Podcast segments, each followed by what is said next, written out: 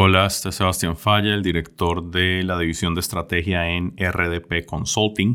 Y este es otro episodio de Conversaciones Estratégicas, un programa en el que hablamos con expertos, autores y líderes empresariales para tratar de descifrar los diferentes ingredientes eh, que ayuden a activar el máximo potencial de las empresas. En esta ocasión estamos conversando con Javier Quiroz, él es presidente ejecutivo de Purdimotor, una empresa muy respetada y líder en Costa Rica con presencia regional y eh, ahora operaciones en Estados Unidos. Em, así que bueno, esperamos que disfruten esta conversación con Javier Quiroz.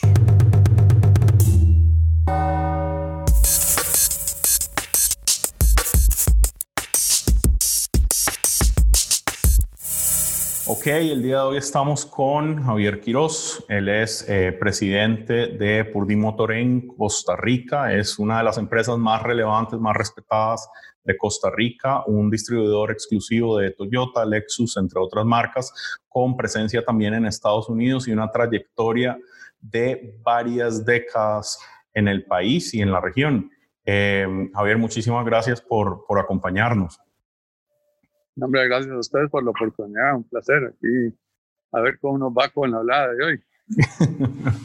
Em, en el, día, el día de hoy es em, de todas las posibilidades de hablar de negocios, un día muy interesante porque estamos en la mitad de, de esta crisis eh, traída por el por COVID-19 y em, cambia un poquito el panorama de negocios, obviamente, en la región, en el momento y hacia el futuro. Pero hablando específicamente de, de, Purdimotor, podemos, podemos decir que definitivamente no es la primera crisis.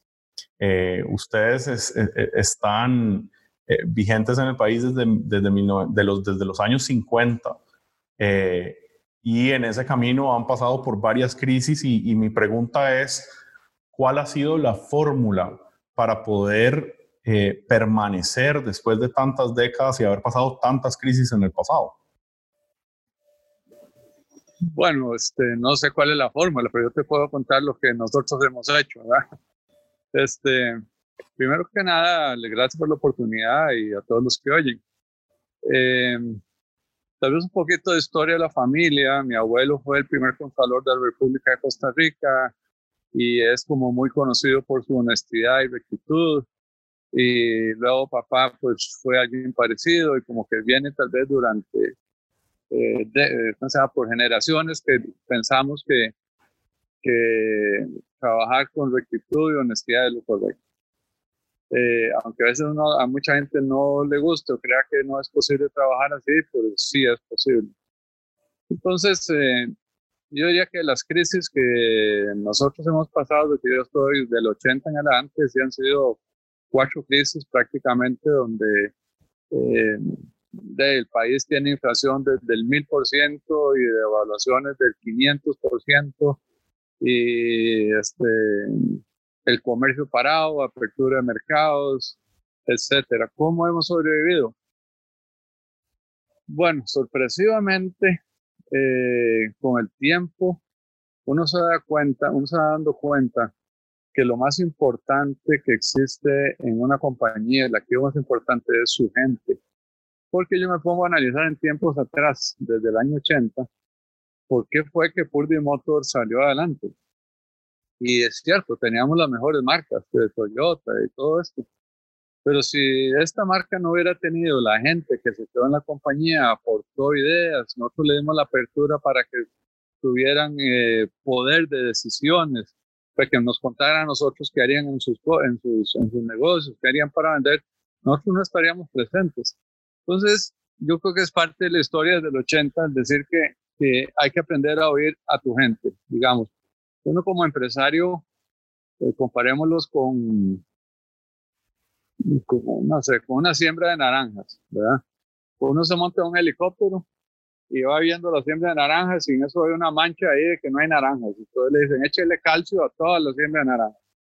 Pero no, no hay que echarle a toda la siembra de naranjas. Entonces que ir abajo donde está la gente cogiendo un naranja y ¿qué pasó aquí? Entonces uno por, puede marcar la diferencia por áreas, por zonas. y preguntarle a la gente que está, digamos, abajo, decirle qué harías vos. Entonces, Purding eso se destacó mucho y este, nosotros, de, no sé si es por generaciones que aprendimos a, a oír a la gente y te puedo poner muchos ejemplos simpáticos de lo que pasó en los 80 y cómo salimos adelante. Y después de eso, pues la otra cosa es ir capitalizando la compañía, porque las crisis vienen y van, vienen y van, vienen y van. No es que nadie encontró la forma en el mundo para ser un país estable económicamente. Entonces, lo que he aprendido durante mis 40 años es que eh, hay épocas de, de, vacas gordas, épocas de vacas flacas, y si en la época de vacas gordas vos no guardas un poquito de alimento, pues ya cuando están flacas se te van a morir las vacas. Entonces hay que ir aprendiendo que el, que el ritmo de la economía es así siempre, siempre, hay altos y bajos. Claro, como COP19 ninguno, ¿verdad? Pero Sí, eh, definitivamente creo que esta crisis en particular eh, tiene otros elementos, por supuesto, y, un, un tema interesante, de hecho, respecto a las características que son muy únicas de esta crisis, de pronto podríamos decir que, que, sean las consecuencias que va a tener en el comportamiento de la gente.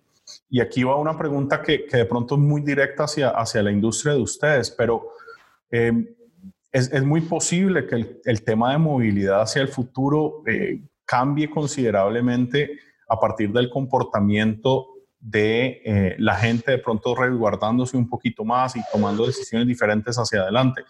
¿Cuál considerarías que es, tanto a partir de esta crisis como por tendencia en general, el, el futuro de la movilidad en el mundo?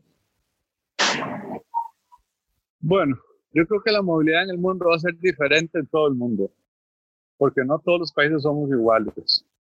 Cuando hablamos de movilidad, tal vez una gente piensa en el carro autónomo, ese que va a pasear solo y lo lleva uno por un lado para el otro. Otros piensan en movilidad, cómo me muevo de mi trabajo a mi casa, cómo manejo. Otros pueden pensar en el bus. Entonces, tal vez definiendo, eh, definiendo movilidad, para mí es el, el hecho de moverse de un lado a otro. Ok, eso nada más cómo te mueves no es el tema de hoy.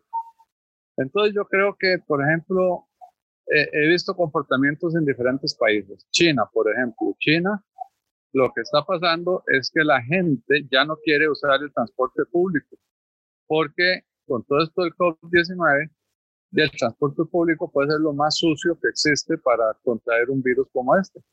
Entonces, curiosamente, en, en China, la demanda por la industria de automóviles aparentemente está creciendo mucho más que lo que venía creciendo hace tres, cuatro meses. Pero la gente quiere andar solo en su carro y chinearlo. En Japón, por ejemplo, sucede todo lo contrario. En Japón es una cultura donde, no sé, bueno, usted estuviste en Japón, usted estuvo en Japón. Cuando usted se monta en un taxi en Japón, el sucio es uno, ¿verdad?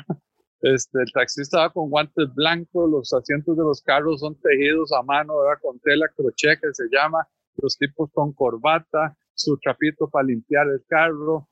Entonces en Japón no está sucediendo lo que está sucediendo en China. En Japón es todo lo contrario. Está empezando a agarrar fuerza el tipo de, movilidad donde es eh, el share, el, el share riding. O sea, yo te llevo, vos me traes, yo uso el taxi, este, uso el transporte público, que es el tren allá. Entonces, como te digo, cada país es diferente. Con Costa Rica y Latinoamérica, yo creo, yo creo que lo que va a pasar es lo que está pasando en China, porque desgraciadamente somos países en vías de desarrollo y no tenemos un transporte público como lo tienen países desarrollados como Japón. Entonces, de la gente lo primero que anda buscando ahora es este, seguridad. Y no es seguridad en un choque, es seguridad en su salud personal. Y el COVID-19 ha creado un caos psicológico terrible en la gente. Creo que si no vuelve a pasar nada dentro de unos dos, tres años, por lo menos eh, los, los latinos somos buenos en olvidarnos, da Alzheimer, olvida todo. Pero por mientras tanto, en los próximos dos o tres años, yo sí veo que una vez que pase este pánico al, al COVID-19, la gente va a empezar a buscar diferentes formas de transporte que no es el transporte público. Tal vez un tipo de transporte tipo Japón, donde los taxis sean limpios, nítidos, el chofer ande con corbata, que limpie el carro, lo desinfecte cada vez que se monte, etcétera, etcétera. Y los otros andarán buscando transporte, tal vez ya no montarse, en, vamos a decir, en un Toyota Prado, ¿verdad? Que es un carro de siete pasajeros, que nunca lo usan con siete y nunca lo usan en el barro, pero tal vez empiecen a pensar que cambio el Prado por dos Corollas, mm. porque ya necesito transporte para mí y para mi oficina, pero necesito transporte para mi familia. Entonces, eh, creo que eso es lo que va a pasar. También creo que la movilidad en sí va a cambiar. Mucha gente andará buscando, no podrá comprarse un carro tal vez se va a comprar una moto, pero mucha gente no podrá transportarse de un lado a otro. Entonces tenemos que buscar diferentes maneras que ya en Puldi lo estamos trabajando para lograr que la gente pueda por lo menos los fines de semana o entre semana, cuando tenga una emergencia, coger un carro y usarlo por uno, dos o tres días. No es un renting, es algo diferente, pero estamos buscando diferentes alternativas donde la gente pueda eh, buscar su carro, montarse, buscarlo para lo que quiere, dejarlo en el mismo lugar. Entonces yo creo que los gustos van a cambiar, cada país va a ser diferente, la forma de vender carros no va a ser ya la que era hace tres o cuatro meses. Eh, y los gustos en los carros creo que también van a cambiar, pero el negocio de transporte va a seguir. Y nosotros en Purdy nos identificamos como una compañía de movilidad, sea la que sea. Mover, mover gente de un punto a otro, mover mercancías de un punto a otro. Eso es lo que nos dedicamos. Eso es nuestro rumbo. Eh, y es interesante definir eso como rumbo y, bueno, en, RDP el tema de, propósito para nosotros es, es, eh, es, bastante relevante en nuestra, en nuestra filosofía y, es interesante que lo digas de esa forma, que el, el, el objetivo de, Purdy es la, la movilidad. Em, porque de alguna manera te hace, te abre un poco la mente a pensar de que es posible trascender los productos, el modelo de negocio y la propuesta de valor actual de Purdy hacia un mundo que tal vez no, no conocemos. Mi pregunta es, porque es difícil, ¿no? Es difícil hablar de tantas décadas, o sea, desde los 50 hasta hoy trabajando con un modelo específico de negocio, ahora ampliarlo al concepto de movilidad y cómo gestionas a lo interno el retar esos paradigmas de décadas que se vienen construyendo en la especialización de este negocio para poder abrirse a otras posibilidades y cómo explorar esas posibilidades a lo interno. Es, es la pregunta, ¿cómo gestionas esto que estamos diciendo de, de Purdy enfocarse en movilidad de una forma amplia? Excelente pregunta. Y aquí, le va, aquí va a pasarle el foro que estamos haciendo nosotros. Si es exitoso o no, lo veremos en el futuro. Pero cuando vos tenés una organización que está acostumbrada, digamos, a decir que uno más uno son dos, sacarlos de ahí es un dolor de cabeza. Porque la gente dice, si lo he hecho así por 20 años, ¿por qué me van a decir ahora que uno más uno es 2.1? ¿Verdad? Eso no existe, Pitágoras Entonces sacarlo de ahí es muy difícil. Entonces, ¿cómo lo sacas? Con el ejemplo y con inversión. ¿Qué hicimos en Purdy? Nosotros seguimos en sí, la organización como tal sigue siendo la venta de automóviles que todo el mundo conoce. Yo importo carros, los traigo, los financio, yo soy la mejor opción, soy el más, simpático, el carro que más dura, el que mejor resale value tiene, yo le voy a arreglar su carro a la casa, usted, este, eh, ¿cómo se llama? Este, cero estrés con su carro, etcétera. Pero lo que hicimos fue crear un departamento totalmente independiente de la organización de público, pero totalmente independiente, que no tenga que ver con el director general de la operación en Costa Rica. Y es un departamento que depende directamente del CEO de la compañía y del presidente y el vicepresidente. Les reporta a esas tres personas.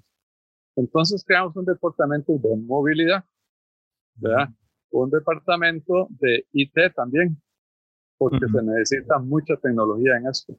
Y ese departamento nos dedicamos yo te diría que el 80% de estas tres personas dedicamos a este otro tipo de cosas. Ya tenemos tres programas que, que, ya uno lo anunciamos, por cierto, que es un programa que se llama Quinto, eh, lo anunciamos hace un mes, eh, lo tenemos siempre en algunos, en algunos lugares porque siempre tiene eh, mosquitos que le salen, ¿verdad? Pero esperamos ya tenerlo listo para lanzarlo al público en noviembre y diciembre. Y después estamos trabajando también en otras alternativas como transporte que no sea con gasolina, porque no solamente es la movilidad con carros de gasolina, hay que pensar en la, en la responsabilidad de uno como empresario, de que yo soy consciente que yo estoy tirando carros que contaminan el aire y tengo que ser responsable. Entonces, eh, Purdy Motor ha agarrado liderazgo y es un consorcio nacional de hidrógeno, donde, se, donde hemos metido casi 35 compañías que lo que les importa es el hidrógeno como combustible. No me importa si lo usan para carros y para energía de las casas o para lo que les dé la gana. O sea, lo importante es formar un consorcio para producir hidrógeno en Costa Rica. Entonces, dentro de esos grupos de movilidad y todo, tenemos eh, la, eh, el aire limpio, que es el hidrógeno. Tenemos eh, el IT, que es desarrollar programas para que la gente pueda usar vehículos de diferente manera, comunicarse. Y tenemos todo el programa de movilidad que lo hemos llamado Quinto. una vez que eso, eso opere y sea exitoso, mucha gente se nos va a montar dentro de la compañía pero por el momento nosotros no distraemos un minuto del tiempo del core business que ha sido público por 64 años, ¿verdad? Para que le dediquen el tiempo a como que nosotros creemos que el futuro va a ser. Gracias a Dios existe el tiempo, existe eh, el presupuesto económico para dedicarle a esto y se gasta plata. Pero bueno, unos dicen que es un gasto, yo digo que es una inversión. Y si fallamos y perdimos la plata, igual para mí es una inversión, porque el que no prueba no puede, no puede hablar. Entonces nosotros somos tal vez un poquito de, creemos en esto, vamos a probar y si fallamos, arreglamos, y si fallamos, arreglamos, si fallamos, arreglamos, hasta que tengamos el paquete completo. Y así es como nos vamos a ir nosotros el futuro buscando diferentes alternativas de movilidad. Y es interesantísimo porque básicamente es crear un laboratorio a lo interno de la organización que está apostando en contra del modelo actual del negocio. Y, Total. Y obviamente tiene sentido que tenga esa independencia porque difícilmente vas a poder apostar en contra de un modelo establecido dentro de ese modelo.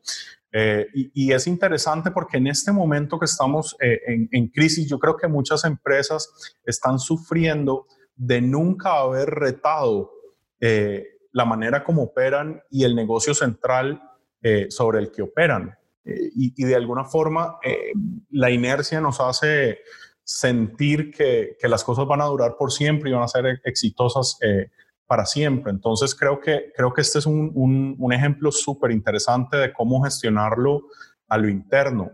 Ahora, aparte de esto que está muy concentrado en, en Purdy, las apuestas que puede estar haciendo hacia el futuro, y, y, asumo que habrá prueba y error y habrá algunas que pegan, otras que no pegan. Em, a Javier Quiroz, ¿qué negocios le emocionan? Eh, ¿a, qué le estás prestando atención? Así sea dentro del ecosistema de, de Purdimotor o, o, por fuera de él. Mira, a mí lo que me apasiona, yo siempre lo digo, si a mí me cortaran las venas, a ver si me sale sangre, los que me salen son carritos. este, eso es lo que a mí me emociona.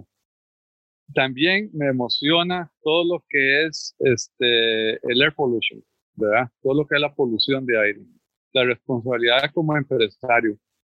Yo creo que los empresarios de hoy en día, así como nuestros abuelos, eran héroes nacionales cuando se iban allá a Guanacaste y cortaban árboles y lo que hacían era meter vacas y eran como los héroes nacionales, eran los colonos, eran los empresarios del año, los locos, los más vivos, ¿verdad?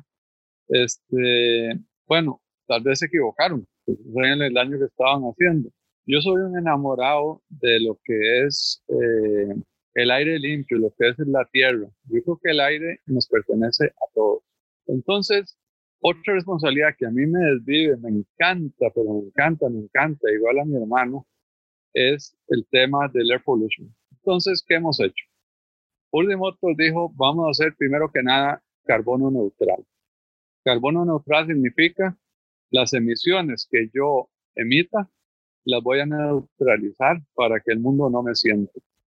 Entonces, hay dos, dos eh, compañías o dos, dos, instituciones que vienen y em, valoran cuánto CO2 estoy emitiendo yo al año en Costa Rica. Entonces, digamos, para darle un ejemplo, Costa Rica, eh, perdón, Purdy emitía 900 toneladas de CO2 al año. Entonces ellos te dicen, ok, primero, muy lindo, usted puede, usted puede neutralizar eso comprando arbolitos, pero no se vale. Lo que tiene que hacer primero es, usted tiene que bajar ese, esa emisión de CO2. Entonces nosotros nos pusimos a hacer paneles solares en, Ciudad Toyota. Ese es el proyecto más grande de Costa Rica que hay de paneles solares, son casi 5.000 paneles solares. Este, empezamos a eliminar los aire acondicionados en ciertas oficinas, abrir los techos con transparencia, a reciclar las baterías, a reciclar los filtros de aceite, todo lo que es metal, eh, trapos, eh, hules, plásticos. Entonces con eso va uno bajando la emisión de CO2. Nosotros logramos bajarla como a, si mal no recuerdo, como a 400 toneladas al año. Una vez que ya llegas a eso, ya podés, como decir, comprar arbolitos, ¿verdad? Porque el árbol cambia el CO2 por oxígeno. Pues resulta que hace 30 años, por las cosas de la vida, que existe una ley, nosotros invertimos en mil hectáreas de reforestación de maderas naturales. Entonces ahora, de esas mil hectáreas, para neutralizar esas 400 toneladas, todos los años me hacen un test estos, estos entes. Y más o menos usamos como 400 hectáreas para neutralizar esas 400 toneladas. Quiere decir que hay 600 que sobran. Entonces yo ahora me digo que soy eh, carbono positivo, no soy carbono neutral. Esa es una de las cosas.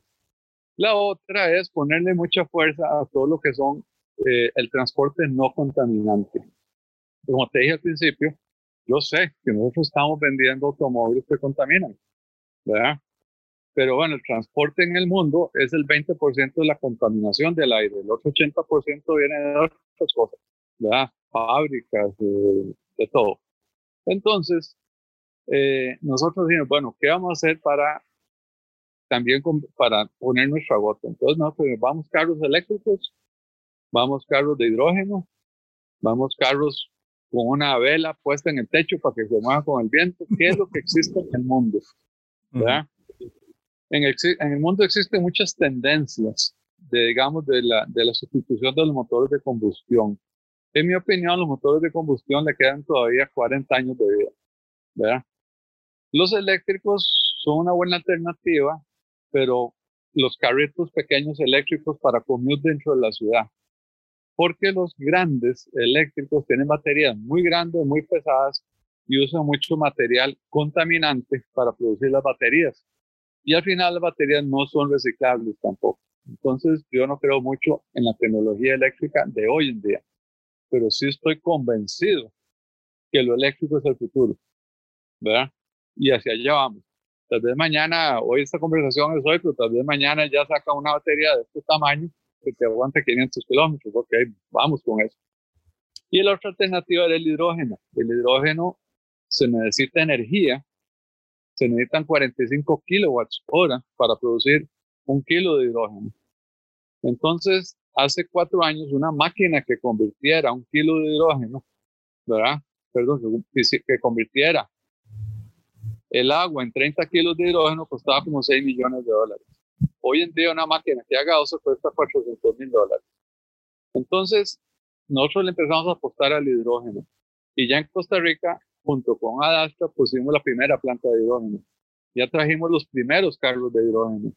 Y ya lo estamos usando y lo estamos testeando.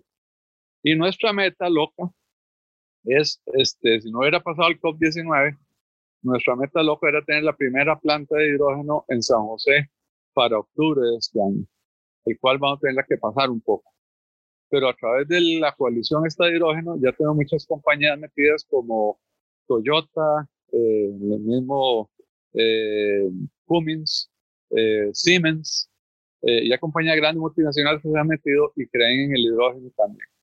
Entonces, mientras tanto, nosotros estamos invirtiendo en una organización aparte todo lo que es infraestructura para empezar a producir hidrógeno en Costa Rica y ser los padres del hidrógeno a través de la coalición para que la gente empiece a usar el hidrógeno no solamente en transporte de carros, empezando por camiones de, alto tonelaje, siguiendo con los carros de pasajeros, y luego el hidrógeno ya en algunos lados del mundo, como en Alemania, lo usan en los trenes y lo usan como energía para calentar las casas.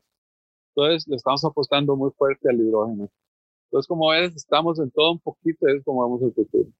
Y yo creo que el, el, tema de energías limpias y, tecnología limpia en general, em, e, esta crisis lo está haciendo un poco más relevante y en algún momento el mundo va a tener que hablar de eso porque qué tanto nosotros hemos influido en que situaciones de, de, contaminación cruzada de, de, un virus animal a, los seres humanos se pase debido a la destrucción que hay en, en, en, en el planeta. Em, hay, hay, hay mucho que se discute del tema y, y, yo creo que definitivamente va a ser un punto de atención porque en este momento el mundo apagó las luces casi que, que, que por, por, unas, por unas semanas estaba, meses apagando, apagando las luces.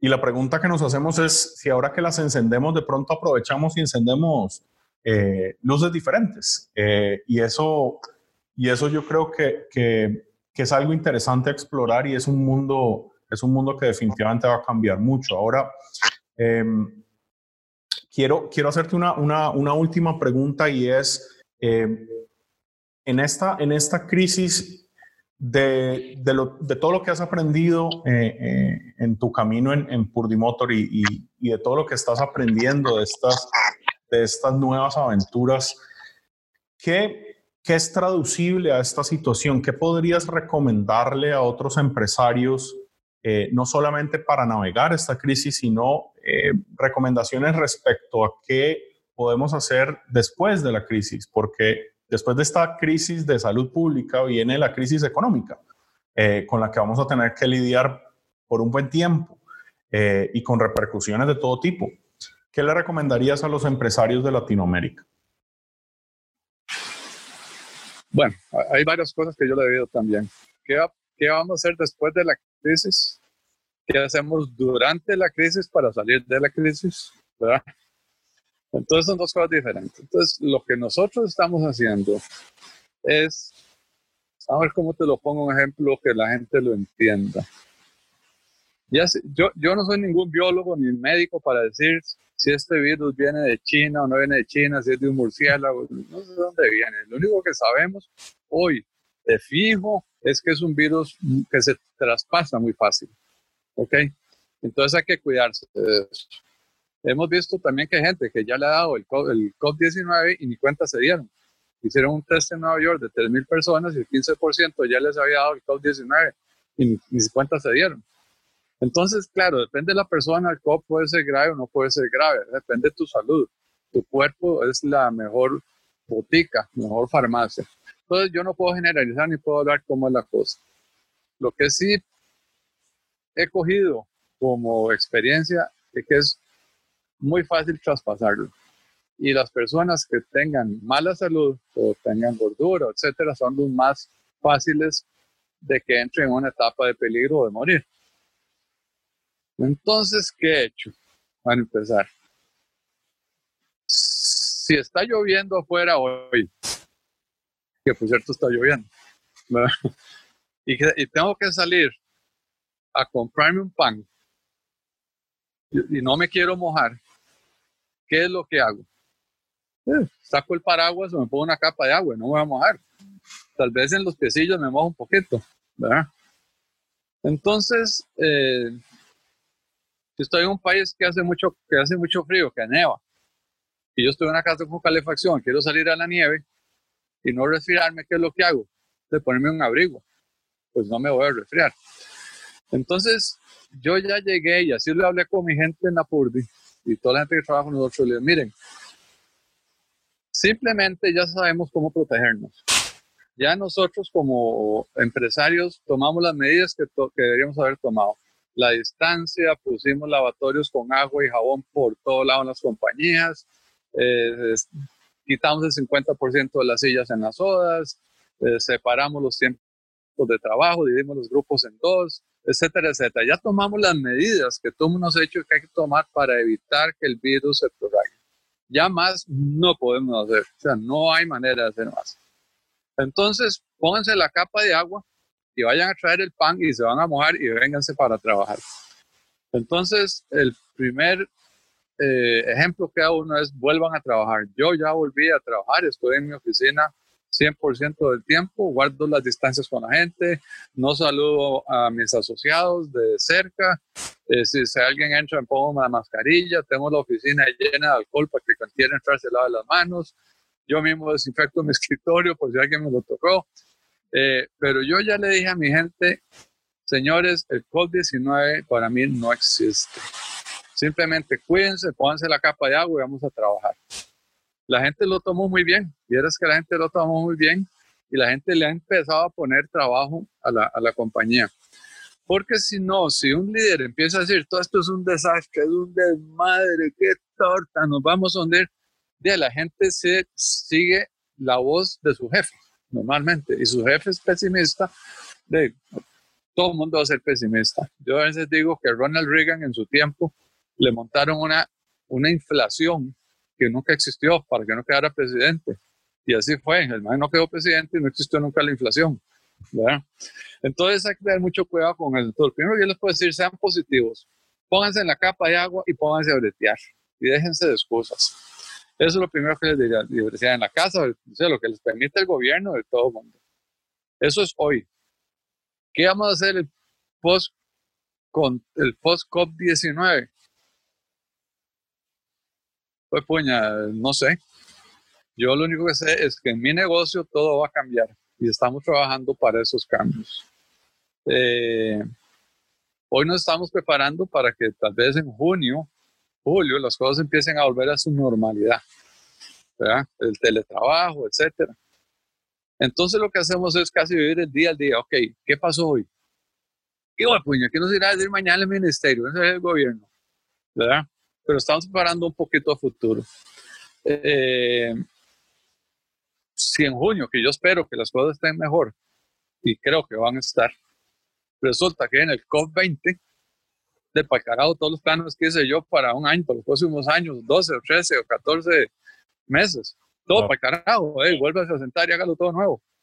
Entonces mi recomendación es, vayan día al día, oigan las noticias, prepárense para dentro de tres o cuatro meses la cuestión empieza a generar normalidad y eso va a ser un comienzo suave. Cuiden a su gente. Yo soy de los que no he despedido a mi gente, gracias a Dios. Creemos que vamos a aguantar en esto, nos va a costar un montón de plata, pero cuando esto explote de nuevo, de una u otra manera, el que esté montado en el tren con la gente que sabe tu cultura, tus valores y cómo trabajas, son los primeros que vamos a llegar a la meta. Porque, porque si no, los que empiezan a prepararse para que entiendan de qué se trata el negocio, de el tren no arranca y yo ya llegué. Entonces traten de mantener a su gente, es lo que yo les diría. No, y definitivamente en este momento parte de lo que vemos es empresas que están con la mentalidad de no, hay que cortar grasa, sí, pero ¿hasta dónde cortar grasa y te terminas cortando los pies? Eh, ese es, el, ese es el, el, tema en este momento y yo creo que apostarle a, a, a un futuro optimista y, y, y, como lo están haciendo ustedes, apostarle a nuevos modelos de negocio, a, a, seguirse renovando y crear un futuro diferente, creo que es el camino y, bueno, ustedes son un gran ejemplo definitivamente de, de, de eso y, al menos eh, en, en el mundo empresarial sé que mucha gente está siguiéndole el rastro a, qué va a hacer qué va a hacer Purdy hacia adelante. Así que muchísimas gracias. Eh, y, y, muchas gracias por, por, por obviamente, por tu, tu liderazgo en, en, esta organización, que es un ejemplo, y, y muchas gracias por tu tiempo para compartir todas estas experiencias. Feliz de compartir y ojalá todo el mundo cambie el switch ya a positivismo. Y de ahí, pónganse la capa de agua y vámonos. Eso es lo que puedo decir. Excelente. Muchas gracias. Gracias. Ok, este fue otro episodio de Conversaciones Estratégicas, un podcast y una serie de entrevistas que traemos desde RDP Consulting. Nuestra intención con este podcast y con todo el contenido que generamos continuamente en RDP es ayudarlos a ustedes a liderar transformaciones exitosas en sus propias empresas, a entender mejores experiencias de diferentes partes del mundo y a conocer metodologías y ejemplos interesantes que los puedan ayudar a activar el máximo de su potencial. En este momento seguimos enfrentando la pandemia del COVID-19 y eh, estamos pensando mucho sobre cuáles van a ser los retos que todo esto nos va a traer hacia el futuro. Entonces definitivamente este eh, este contenido que traemos en el podcast y los videos que pueden eh, encontrar en nuestra página de internet www.rdp.la están dirigidos a brindar esas herramientas. Así que no olviden seguirnos eh, y no olviden si les ha gustado esta entrevista, compartirla. definitivamente van a venir más episodios interesantes en conversaciones estratégicas. vamos a hablar con eh, diferentes expertos y líderes empresariales que nos van a llenar de muchísima riqueza en este momento que tanto lo necesitamos. Así que eh, cuídense mucho y nos vemos en el próximo episodio de Conversaciones Estratégicas.